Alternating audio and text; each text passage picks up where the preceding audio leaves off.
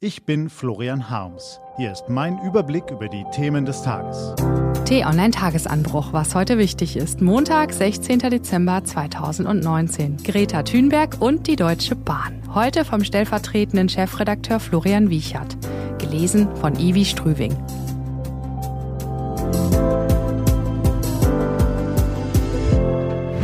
Was war? Zitat. Man muss bei jeder Geschichte den Moment treffen, der die ganze Geschichte erzählt. Zitat Ende.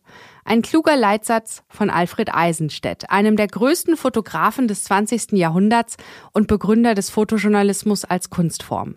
Und eine große Herausforderung. Gelingt es uns im Alltag mit unseren Fotos oder Schnappschüssen eine ganze Geschichte zu erzählen?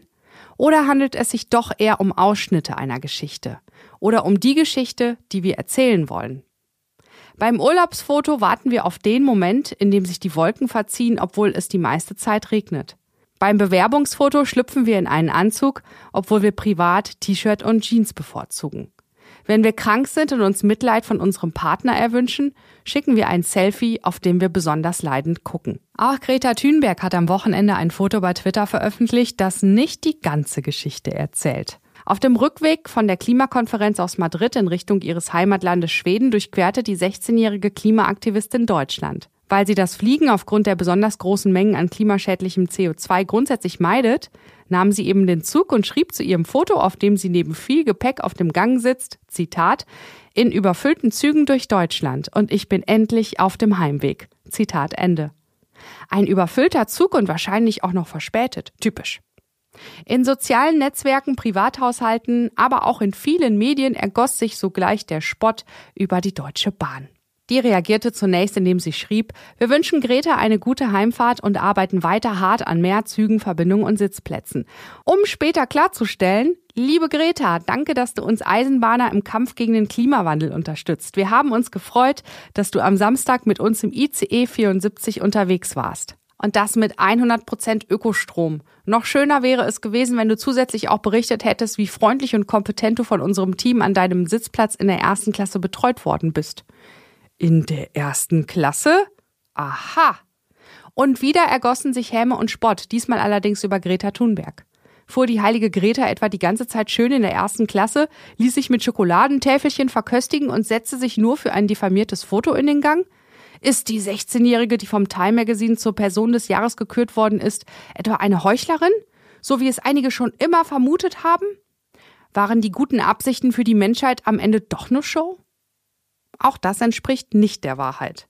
Wie Greta twitterte und die Bahn bestätigte, verbrachte die Schwedin einen Teil der Strecke auf dem Gang, nachdem ihr ursprünglicher Zug ausgefallen war, und einen Teil in der ersten Klasse. Ihre Intention hinter dem Foto, laut eigener Aussage wollte sie zeigen, dass überfüllte Züge ein tolles Zeichen sind, weil sie bedeuten, dass es eine hohe Nachfrage für Reisen mit dem Zug gibt. Der ganze Aufruhr offenbar umsonst. Und trotzdem bringt diese Geschichte zwei wichtige Erkenntnisse. Ein Foto erzählt oft nicht die ganze Geschichte, sondern nur einen Ausschnitt. Oder die Geschichte, die wir erzählen wollen. Unsere Aufgabe bei T-Online ist es, Fakten und Meinungen zu trennen. Sollte dies mal weniger gut gelingen, machen Sie uns gerne darauf aufmerksam. Was steht an? Die T-Online-Redaktion blickt für Sie heute unter anderem auf diese Themen.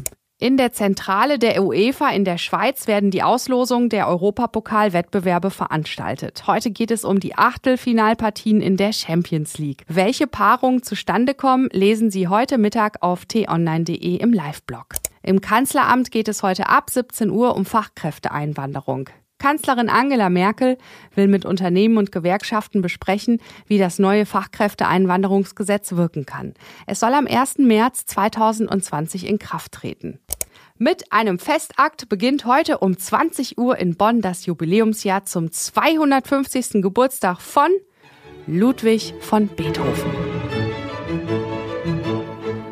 Diese und andere Nachrichten, Analysen, Interviews und Kolumnen gibt's den ganzen Tag auf t-online.de und in der App. Das war der T-Online-Tagesanbruch vom 16. Dezember 2019. Den Tagesanbruch zum Hören gibt's auch in der Podcast-App Ihrer Wahl, kostenlos zum Abonnieren.